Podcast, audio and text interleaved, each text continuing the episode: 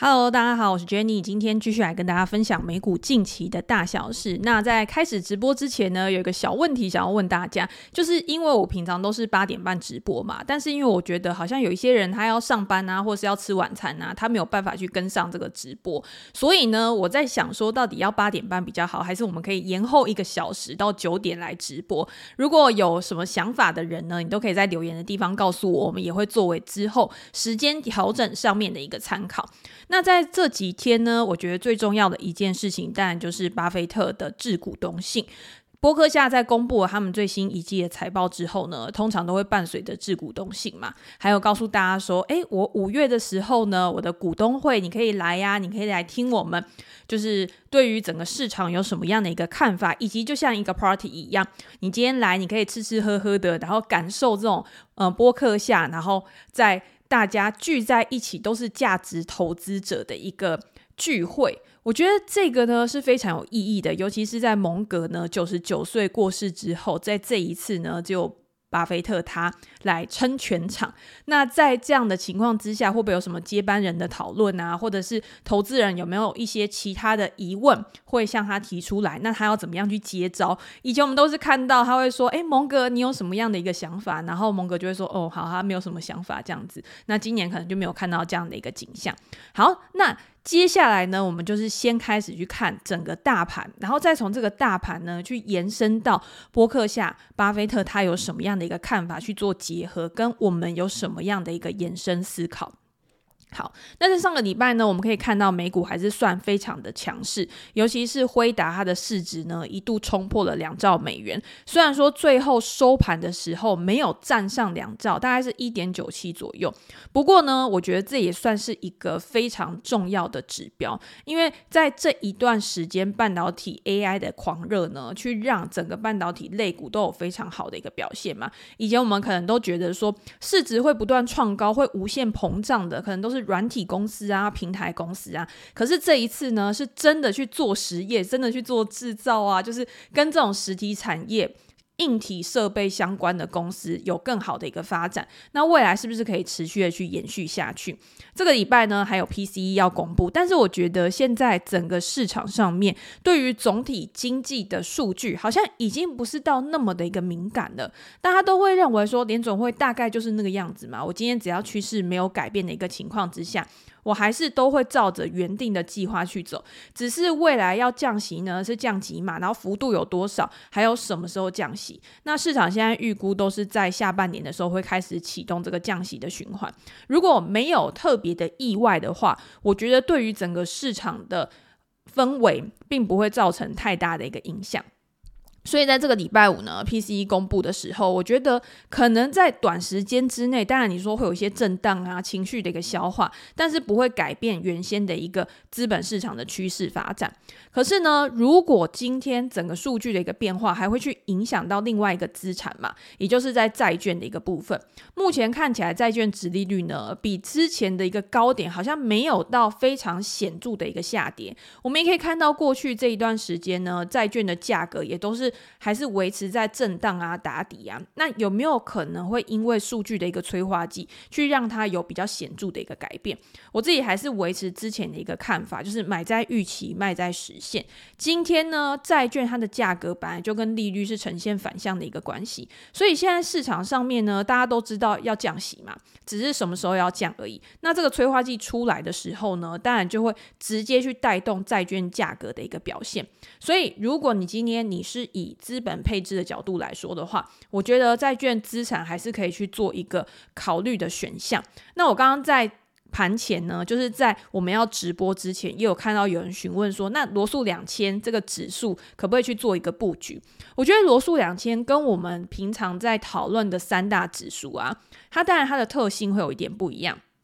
比如说呢，我们看到三大指数，因为它都是以大型股为主，所以呢，今天大型股就是这一段期间市场上面表现最好的股票。可是罗素两千呢，它都是以小型股为主嘛。那小型股呢，它虽然没有跟到这一波生产力的浪潮，因为通常新科技跟技术的采用都是比较有资本雄厚、比较有资本优势的公司，它会先去采用的。所以在基础建设方面呢，只有这些大公司，它有办法可以花。这么多的钱。小型的公司呢，第一个是他没有那么多的资金，我今天连未来可能要去衰退，我要先预做准备呢，都已经来不及了。我怎么可能那么快的就马上在这种不确定性的时刻去做投资？所以呢，他。当然，它的营收或者是它获利的表现会比较滞后。那第二个是呢，因为他们跟利率、跟景气循环的变化也是比较敏感的。今天利率在非常高档的时候，对于这一类小型股啊、成长股啊，他们都会有比较大的压抑嘛，因为他们的融资成本也会比较高。所以在融资成本高涨的情况之下呢，也会去抑制他们的一个估值。在未来如果真的开始市场它走向比较趋缓啊，利率开始止稳下跌的时候，我觉得对于这一类小型股来说，一定还是会有帮助。所以如果你今天问我说罗素两千可不可以去做布局，我觉得与整个大环境的影响来看的话，我觉得是可以的。也就是你看过去这一段时间呢，虽然说它的表现没有到非常好，但是它也没有再有更坏的情况去破底。所以我觉得在大环境持续去复苏的情况之下，是。是有利于这些小型股的，但是如果你要再去深究，也就是说，我今天不是布局指数，我今天可能是要以个别的小型股、小型的公司为主，也就是市值比较小的公司。那这些公司呢，它可能会有一些涨跌不一的情况，你要去看它所属的产业是哪一块，还有它在过去这一段时间呢，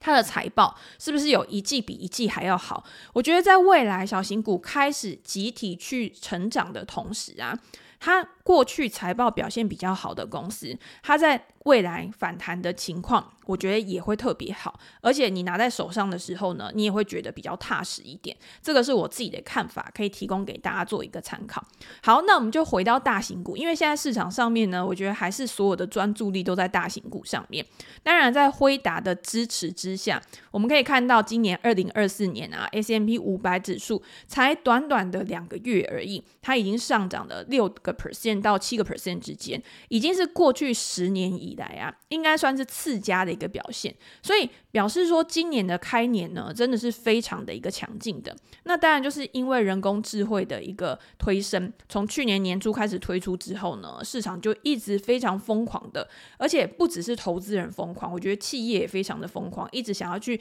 增加他们对于 AI 人工智慧的资本支出嘛。光是辉达呢，它就贡献了 S M P 五百指数大概四分之一的涨幅。如果你今天你去把它放到 S M P 五百指数来看，或者是纳斯达克指数的话，那它对于它的贡献一定会更大。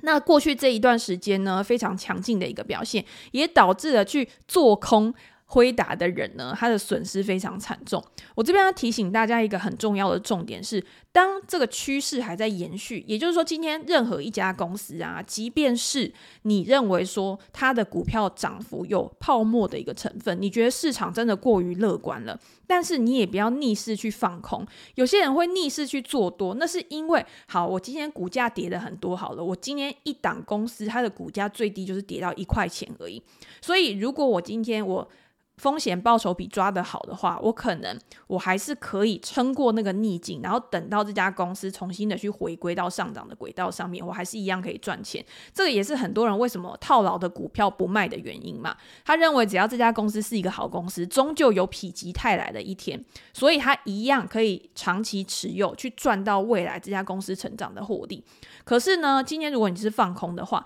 放空股价最多就是跌到零，但是你说真的要去跌到零的公司有那那么多家嘛，所以第一个是你今天你放空呢，你今就已经是有一个基本的获利的天花板了。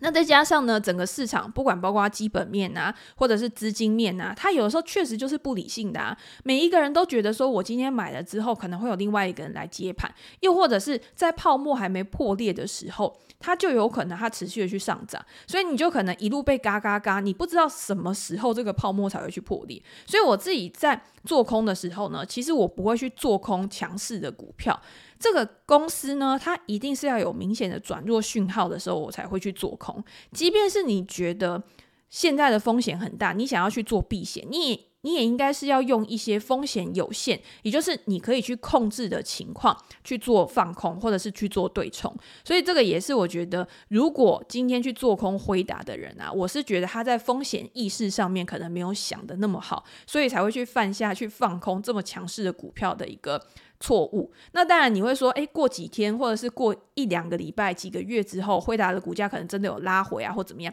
你会觉得那些人他明明就是看对了。但是有的时候看对跟你真的赚到钱，它是两回事情。这个东西不只是在做空而已，其实在做多上面，我觉得也是一样的一个道理。那我们也可以看到，像选择权的部分，因为选择权其实也有很多人去做避险嘛，或者是你今天你想去赌财报啊，你觉得这家公司长期看涨啊，你可能也会用买权的方式去做多这一档股票。所以你可以看到辉达呢，现在是市场上面最多人呢想要去交易的选择权。那其他呢，包括这几家公司呢，像美超微啊、特斯拉、Meta 啊，这些公司呢，应该也都是大家非常耳熟能详、比较偏大型股的股票。我。还有包括了像 ETF，像 ETF 现在有很多美股的个股啊，它也都会帮你做什么两倍的 ETF 啊，两倍的辉达，两倍的特斯拉，就是在这种有趋势行情波段出来的时候呢，它也会带给这些投资人可能有更好的一个获利吧。但是我自己会觉得说，你要去做这种杠杆型的 ETF 啊，那你还不如去买选择权，因为杠杆型的 ETF，尤其是这种个股的 ETF，我觉得。第一个是它的一个涨跌幅呢，它每一个每一天的交易日它会有消耗嘛。第二个是我觉得它也不太适合去做长期持有。那既然不太适合去做长期持有呢，那你今天要开杠杆，我觉得选择权呢可以给你的杠杆，搞不好还是更大的。那也可以让你在比较短的时间之内呢，可以获得更好的一个风暴比跟一个报酬。好，那我们刚刚就讲了，因为辉达，或者是我们刚刚看到交易非常热络的股票，其实都是科技股。那科技股如果真的一直不断的上涨，会不会造成短期真的有可能他们股价的一个回调？如果我们今天去看纳斯达克一百的话，相比于过去长时间的一个平均的估值啊，你可以看到现在的估值已经真的是比较偏高的一个水准了。所以你愿意为这些估值、为这些公司它未来的成长去付出多少？这个也是巴菲特他在他的致股东信里面有提到的。如果你今天是一个价值投资者的话，你最看重的一定是这家公司合理的价格是在哪边。那我也承认，每一个人呢，他对于一家公司合理的股价，一定都会有不一样的认知。有些人呢，他认为说辉达未来可以不断的成长，可能未来几年呢都会有三四十个 percent 以上的成长。可是有些人他也会认为说，在景气循环啊、供需调整的一个情况之下，还是有可能会造成波段的一个回调，让它回到更合理的估值呢，然后重新的再跟着供需的一个表现，新的产品的推出啊。或者是客户他应用层面的一个加大，然后再让估值重新的一个扬起。现阶段呢，由于过去一季市场对于辉达未来的获利呢，都是不断不断的在提高的。我们在上一集的节目里面有跟大家分享过，大家都去把辉达的盈余。获获利的一个数字去提高，可是辉达还是可以不断的自己去超过自己嘛。可是这样的一个延续性，也就是譬如说，最近大家也有看到嘛，他竞争对手的一个呃也很积极在做一个布局啊，或者是他的一个交货时间可能也已经缩短了，在供需坑。更平衡的一个情况之下呢，会不会去让它未来的一个成长性可能不会像之前看到的这么强劲？这个产业确实还是在成长的轨道上面，但是它终究会回归到一个比较均值。现阶段对于辉达的估值呢，大家如果去看 Forward PE 的话，都还是觉得说，诶，感觉看起来好像都还是很便宜，Forward PE 可能都还是在三十几倍而已。可是呢，你有没有想过这样的一个估值，因为它是 Forward PE 嘛？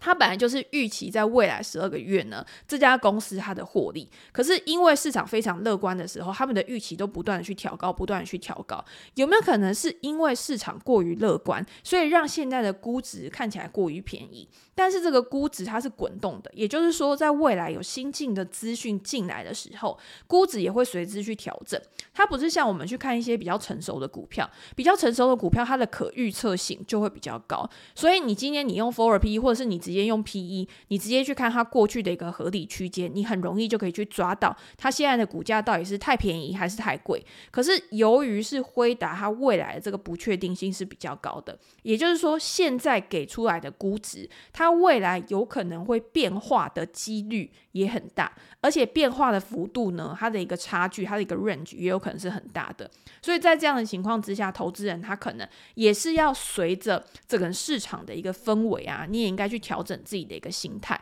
我觉得心态呢，在面对这种非常热络的环境之下，还是非常重要的一件事。好，那另外呢，我们也可以再考虑到，好，那我们现在觉得辉达表现得很好嘛，整个美国市场呢，其实也表现得非常好。那这样的现象呢，是不是只是有美国而已？我觉得美国这种 AI 它的一个热度呢，不管今天是在美国，或者是在欧洲，甚至是在日本的市场，你都可以看到整个科技股啊，它的表现真的就是非常的好。也就是这是一个全世界共同在。发展的一个科技的趋势，而且现在呢，大家可以看到半导体在各个国家、各个市场啊，大家都非常的呃重视，而且非常的想要去投入巨资，然后在未来可以去增加产能啊，去巩固他们在这个领域上面的一个地位。像欧洲的股市呢，在上个礼拜它其实也是创下历史新高嘛。我们可以看到，二零二二年呢，大家表现的都很差，而且尤其是现在欧洲看起来呢，经济也还是在比较疲软的一个情况嘛。可是呢，因为大家对于未来降息的预期，因为大家对于复苏的预期已经越来越乐观了，所以呢，导致说。股价通常都是走在预期之前的，可是如果你今天去看欧洲的股市的话，你会发现，感觉他们的一个涨势好像更集中，比美国市场呢，大家都想说，诶，G Seven 嘛，就是七大科技巨头，甚至现在 AI 五大股，到现在呢，欧股呢，它其实它主要的涨幅呢，是由四家公司，四家公司呢就贡献了欧股涨幅的百分之六十以上。包括好像艾斯伯尔，包括好像诺和诺德，就是减肥药的制造商，包括像软体公司 Sub，或者是像奢侈品的 LV，这几家公司呢，它在过去这一段时间呢，因为他们的获利成长呢，都比之前预期的还要再乐观，所以他们的涨势呢也表现得非常好，然后推升欧股创下新高。可是我们之前也还有做过一集节目，那个时候也是讨论说，欧股的估值呢，相对于美股来说，真的看起来好像很便宜。可是其实欧洲人呢，他们都会觉得说，与其去投资欧股呢，我还不如去投资美股。而且，如果你今天去看这几家公司的话，他们最主要去营运的市场，也就是他们营收啊，很大的一部分，他们也是来自于海外市场，可能来自于美国的一个需求啊，或什么之类的。所以，你今天为什么这几家公司会表现得那么好？其实也是源于。不是欧洲它本身的经济有支撑，而是因为海外市场它有更好的一个表现。好，那我们就可以看到啊，像艾斯摩尔、像 SUP 这几家公司呢，你都可以看到，在今年呢，贡献了欧股有非常好的一个表现。所以呢，如果你今天你想要加入到半导体的一个呃行列的话，那可能这几家公司它在美股也可以去做一个布局嘛。那你在美股上面也可以去做投资。好，那除了这个之外呢，我们也可以看到日本股市呢也是创下了三十四年以来的新高。大家都说，哎，已经解套了，就是怎么会在日本呢这么？感觉好像最近经济好像也还是很疲弱啊，或什么之类的。为什么它的股市还可以表现的这么好？从二零二三年初以来啊，日经二二五指数呢，它的涨幅在去年的时候，大概我记得有三十几个 percent 吧，是超过了 S M P 五百指数了。那如果我们从二零二四年开始去计算的话，日经呢，它也已经上涨了超过十六个 percent，也是在所有的市场里面呢，算是表现非常非常突出的。那如果你去看它的一个内涵的话，你也可以看到，像科技股啊、半导体类股啊，其实它的涨幅也是去推升指数上涨的前几名，也就是科技股呢，在推升日股上面呢，扮演了非常重要的一个位置。那最近呢，上个礼拜，尤其是在辉达它公布他最新一季的财报之后呢，大家就可以看到，像日本的晶片设备股啊，或者是跟它相关的一个供应链，都有非常好的一个股价的一个反应。也就是因为在需求很好的一个情况之下，大家也会自然预期说，诶，我旗下的供应链啊，它的表现也一定会非常好，或者是像台积电啊，它应该也会表现得非常好，因为我的客户好嘛，所以我的营收表现呢，也当然会有很好的一个发展。好，那日本的股市为什么会那么强？当然，除了科技股它的表现很好之外呢，我们也可以看到日本的政府呢，在对于他们未来的经济成长上面，也会去去思考说，我要怎么样可以去振奋国内的一个经济。我今天振奋国内的经济呢，我当然是要去提高我们的一个生产力嘛。像日本，它就要斥资四兆日元，大概是两百七十亿美元呢，去振兴日本的半导体产业。现在日本半导体啊，我记得我看到它的一个整体的一个产值，大概就是占全球的已经是个位数，大概不到百分之五而已。可是现在日本它的目标是呢，它到二零三零年的时候，它要把它国内的半导体晶片的一个销售去增加两倍以上，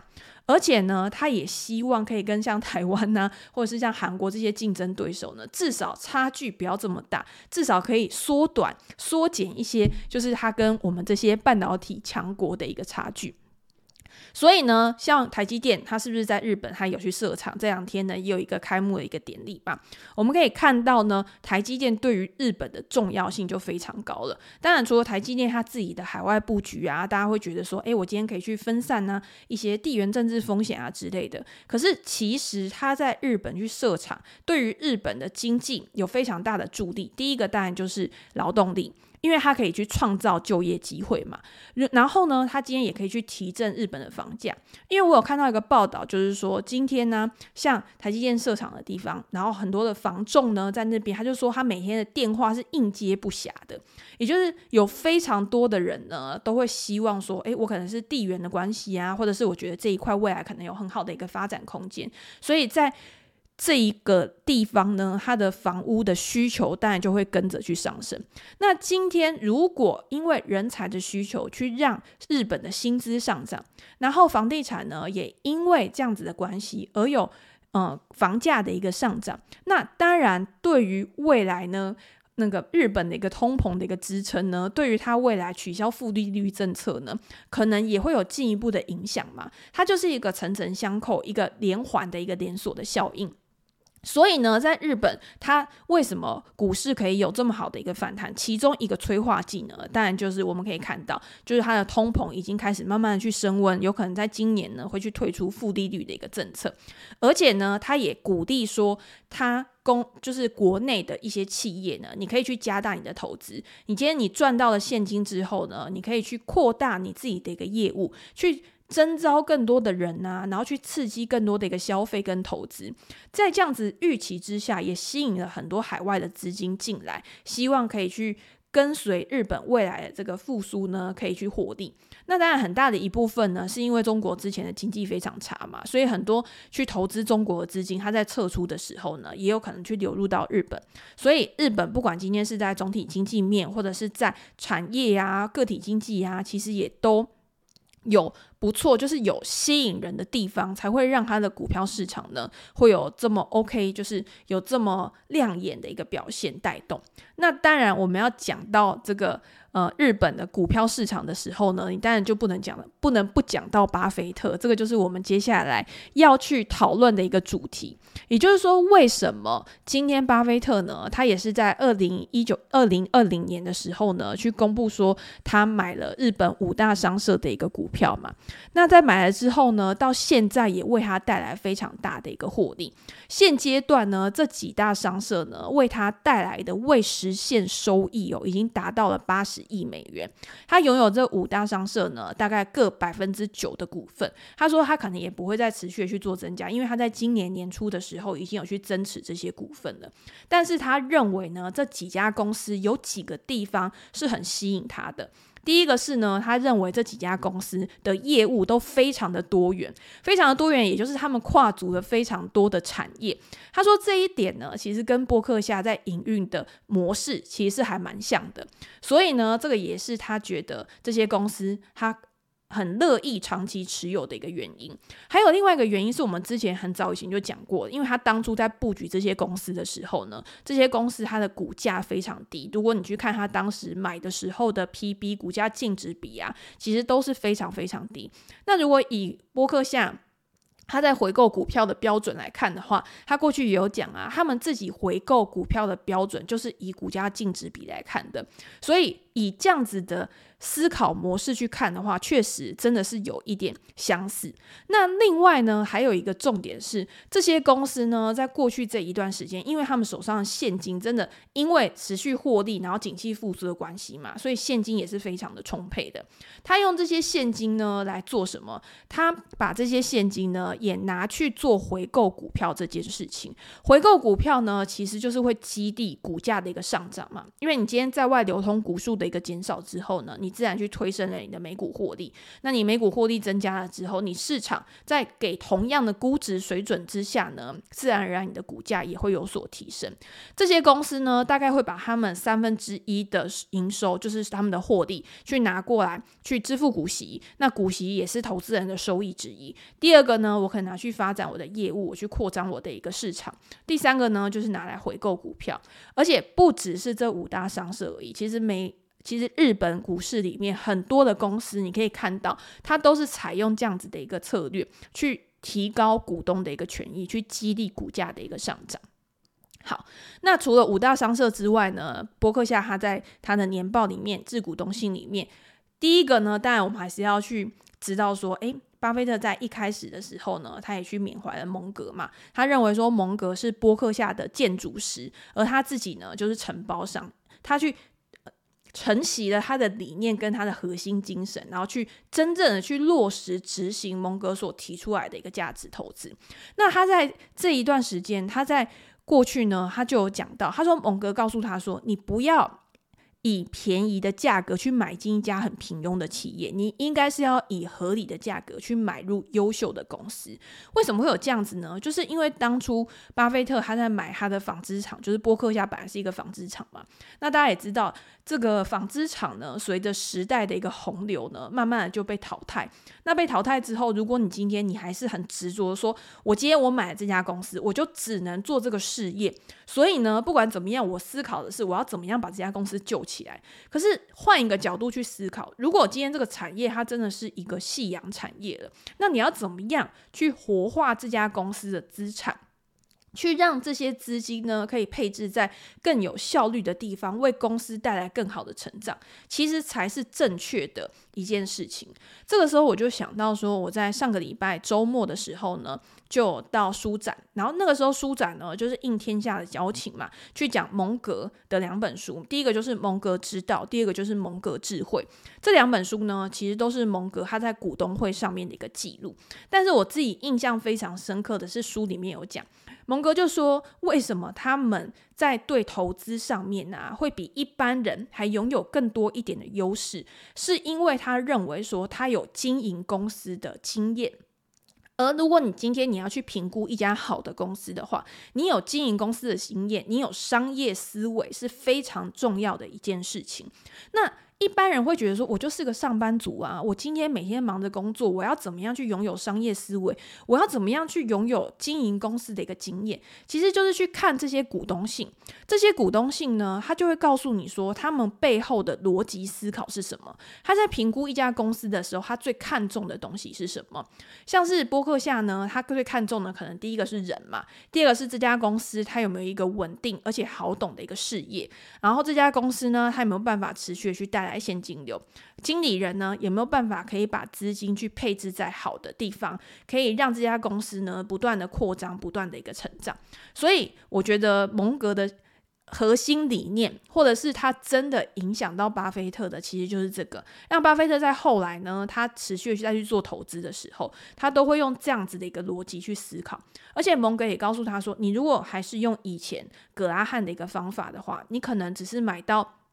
就是真的就是平庸的公司，而且那样子的方法呢，可能也比较适合小资金来操作，可以让你从小资金慢慢的去滚大。但是当你的资产规模到达一定的水准的时候，你还是要去想说，你要怎么样去把这些钱去配置在其他可以在未来持续的为你工作、持续未来带来现金流的一个地方。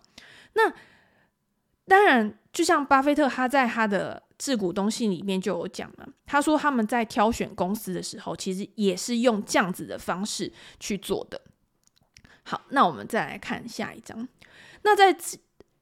那在这一次呢财报里面呢，其实在去年的波克下的股东会的时候，巴菲特就有讲，他说在未来呢，有可能会因为经济因素的影响啊，导致他们的一些，譬如说像铁路啊，或者是公用事业的一个表现，获利能力是不如预期的。但是他们认为呢，保险业务应该会有所成长，所以他在他的股东信里面，他就有讲说，其实跟他预测的差不多，只是在非保险业务上面呢，这个。整个景气呀、大环境的影响，好像跟他原本预期的有一个落差。像巴菲特，像波克夏第四季的净利呢，是大概三百七十六亿美元，比二零二二年成长了一百零八个 percent。那就是因为波克夏的保险业务呢，跟比较高的投资收入，他的投资收入为他带来很好的一个进账，所以让他在税后的营业利润呢，也比去年同期。也比去年同期成长了二十八个 percent，达到八十五亿美元。那如果以全年的一个营收来看的话，博客下它的营收也是优于市场的一个预期的，而且净利呢也是大幅的大超市场预期。可是，如果今天你只是看财务报表上面根据美国的会计准则给出来的一个数字的话，这个东西其实不是巴菲特他们想要的。他每次都告诉他的投资人说，其实你应该要看的啊，是我们的营业利润，也就是。今天排除了股价波动、资本利得、账上的未实现的亏损啊、收益这些影响之后，我们真正我们拥有的事业到底为我们带来了多少的一个获利？所以，如果你用这样子的方式去看的话，在今年呢，确实还是比去年有所成长，但是跟本来财务报表上面的数字就会差非常多，可是这个也是真的可以更好的去反映到这家公司它实际的一个本质跟内涵。因为我们在从二零二零年一直以来，我们经历过这么多的一个市场的一个循环，我们就知道，其实有时候账面上的未实现呐，它真的就是你今天没有去卖出这个股票，那当然它就不会成为一个真正已经实现在你账上的现金。那可是，如果今天以巴菲特他们投资原则来看的话，他今天就是要长期去持有这些公司嘛。所以，你今天你要看的是这家公司，它有没有办法可以去做一个长期的发展。那我们可以去看巴菲特他目前的一个持股，当然苹果公司还是一个最大的一个持股。虽然说他在前一段时间有稍微去卖出一点苹果的持股，但是相比于他拥有的股数呢，其实那个占比并没有到非常大。那除了苹果之外呢，因为他当然就是去推升整个市场，整个他自己的投资组合里面绩效最好的一个部分。但是你也可以看到，像美国运通啊、可口可乐啊，在过去可能科技股表现得非常好的时候，他们都有一点平淡无奇。可是现阶段呢，在过去这一年，它的表现其实也还算不错。那巴菲特就有在他的股东信里面讲，他们认为呢，像美国运通啊、可口可乐这些公司，他们知道这些公司呢，虽然说它的营收获利账面上呢表现可能不如一些现在市场上面非常关注的公司，可是他可以知道，也就是他最喜欢掌握的东西就是确定性。他可以肯定说，未来这些公司它会持续的去增加它的股息，比如说像美国运通，它就持续的去增加它的股息，而且它在最近呢，它增加的幅度也非常高嘛。然后整个全世界呢，对于可口可乐、对于美国的运通的需求呢，其实也都是具有持续性的，所以他们可以持有那么久，就是因为他知道这些公司在产业里面具有非常重要的一个领导地位。然后呢，又可以持续的去支付股息、回购股票，让他可以不付不费吹灰之力，就可以去获得非常好的一个表现。那如果以这样子的角度来看的话，他认为他还有两家公司是他认为可以一直不断长期去持有的。第一个当然就是西方石油，所以他在西方石油的股权投资上面呢，他也不断的去增持，目前已经达到了快要三十 percent 的一个股权的一个占占占比。那大家就会想说，那你是不是想要去把西方石油变成你一个全资的一个收购的一个公司？他也不会认为这样子，他认为现在的一个执行长他的表现就已经非常好，而且呢，西方石油它在替代能源、它在碳捕捉上面的一个布局，他也认为是有利于美国未来的一个经济发展。其实我觉得看完这个股东信啊，我觉得巴菲特他现在在整个它的投资组合的结构上面呢，它真的已经不是像以前一样，就是我想要很积极的。他一直不断的在强调说，他们可以对美国有什么样的一个贡献。他认为，就算未来啊，今天发生金融危机，发生任何的一个意外状况，他希望他们自己可以是成为美国的资产，也就是在面对到危机存亡时刻的时候呢，他也可以去。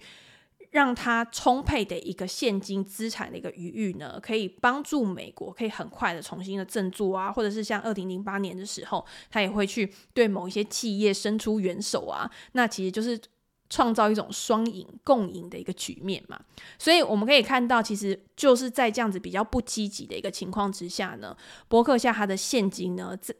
比去年还要增加了三十个 percent，达到创纪录的一千六百七十六亿美元。你看，一家公司拥有这么这么多的现金，自然会被他的股东或者是市场认为说，你今天有那么多的现金，可是呢，你又没有去做收购的一个动作，那你到底是要怎么样去让这些现金可以发挥它最大的一个价值？那第一种方式呢，就是它可以透过它回购的方式嘛。所以你可以看到，它在第四季的时候回购了二十二亿美元的一个股票。全年的回购金额达到九十二亿美元，是高于二零二二年的七十九亿美元。可是也是因为整个市场呢，现在的表现就是非常的强势，而且波克夏他自己呢，其实他的股价大家可以看到也是持续的一直不断的上涨，所以九十二亿美元呢是低于二零二一年创纪录的两百七十一亿美元，其实是差非常非常多的。波克夏的股价呢，在去年涨了十五个 percent，在今年呢，二零二四年，因为大家又重新的把目光又回到了波克夏上面，所以上涨了大概十七个 percent，然后持续的去创下新高。所以，我们回到我们今天一开始的一个问题，就是巴菲特他现在他的现金水位这么多，他满手的现金，可是，在波克夏他的股价呢，也持续上涨的一个情况之下，到现在哦，他的一个账面价值，就是他的 PB 呢，大概已经达到了一点六倍。相比于他过去几年呢，可能是一点四到一点五倍，它的回购金额有可能会开始持续的趋缓。那这个因素呢，当然本来可以去激励股价的嘛，那就变成是一个慢慢可能会被市场去消化掉的一个利多讯息。可是呢，他手上可能又没有一些市场觉得非常性感的一个股票，可能只有 Apple，但是呢，其他都是跟必须消费类比较相关的。所以有没有办法再去推升巴菲特？呃，波克下的一个市值在持续的去上上扬，我自己会觉得可能市场它就会偏向比较冷静、比较呃理性的去面对到这一波的狂潮。当然，我自己还是很相信，就是波克夏他不管今天是在巴菲特或者是他的接班人在资本配置上的能力。但是呢，如果你今天想要持有这一类的股票的话，也就是说，如果你想要持有波克夏的话，我觉得你要有的一个心理建设就是，它跟我们在讲的一些科技股、AI 股，它是完全不一样的。我就以最简单的来讲好了，我们今天在看金融股，假设我是一个金融公司好了，我看中的一定是把风险放在获利前面。因为我希望是稳健，因为金融呢最怕就是，诶，我可能有挤兑啊，或者是我面对到什么样重大的一个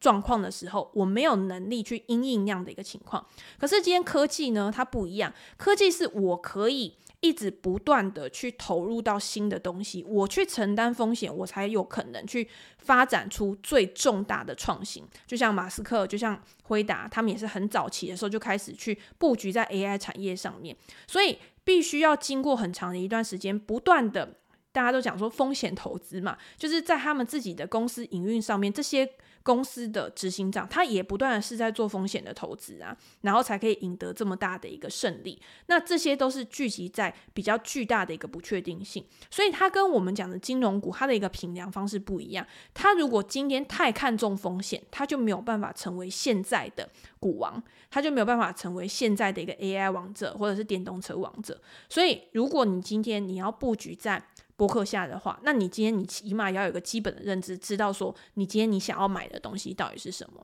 好，那关于辉达或者是一些资金面、形态面、技术分析的一个部分，我在我的专栏直播里面也有跟读者去做一个分享。那其他像公司的分析啊、估值的一个想法啊，我也有用文章来跟大家分享。如果大家有兴趣的话，我也会把链接放在资讯栏。那我们现在呢，来回复一下现场读者的问题。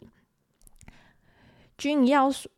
君要说，请问 Jenny，美股有在关注哪方面的产业？其实我现在关注的产业呢，我自己一直以来啊，科技软体产业是我很喜欢的一个产业嘛。然后像半导体类股，你最近如果你不去观察半导体，像我们之前在专栏里面有写过很多，从那个时候估值比较低的时候，因为 AI 一直都是市场上面非常热的嘛，但是那个时候在半导体产业里面呢，也有一些被低估的，啊，或者是价格比较合理的，像是半导体设备股，也是我们之前跟大家分享，或者是像之前美光在比较低档的时候，那个时候它的股价净值比还比较低，我们也有去写过半导体相关的一些公司，或者是像 Dell，Dell 因为它现在就是跟上 AI PC 的一个热潮嘛，所以我们也有写过，所以我觉得只要跟 AI 相关的一个产业供应链呢，从现在可能基础设施到平台，然后到未未来的一个应用端，甚至现在大家已经考虑到边缘应用的一个部分，大家都可以去做一个关注。那再来呢，我在消费品的部分，其实我自己也是还蛮喜欢的。比如说之前在餐饮的部分，或者是像我们之前讲到的奢侈品啊、雅诗兰黛啊，或者是呃一般的像好市多啊这些零售类股，其实也都是我自己会涉猎的一个范围。所以如果你问我说最近我比较看好的，其实我自己最近比较看好的呢，还是会往软体应用方面去找。如因为我知道大家都比较喜欢，呃，比较跟最新的科技啊有关的。但是如果你想要去做一些分批布局的话，像最近很多的餐饮股公布财报，其实他们盘后就是在财报公布后的表现也还不错。譬如说像之前的 Shake Shake，或者是今天盘前有公布的，是不是达美乐的财报，好像公布出来也是还不错。那大家也可以去稍微关注一下。达美乐在之前大家在看的时候都会说达美乐是。呃，餐饮界的黑科技类股，也就是说，它会有很多一些创新啊，或者是应用一些新的科技技术啊，来帮助他们可以有很好的一个发展。那有一段时间呢，市场是比较不看好达美乐的，但是呢，在现阶段感觉它又有重新再恢复到它以前的那个强势的一个状况。好。好，那今天呢，就先跟大家分享到这边。如果大家有任何的想法或者是问题的话，也欢迎留言给我评价，然后我们在之后的影片里面都可以再拿出来跟大家做一个分享。那今天就先这样喽，拜拜。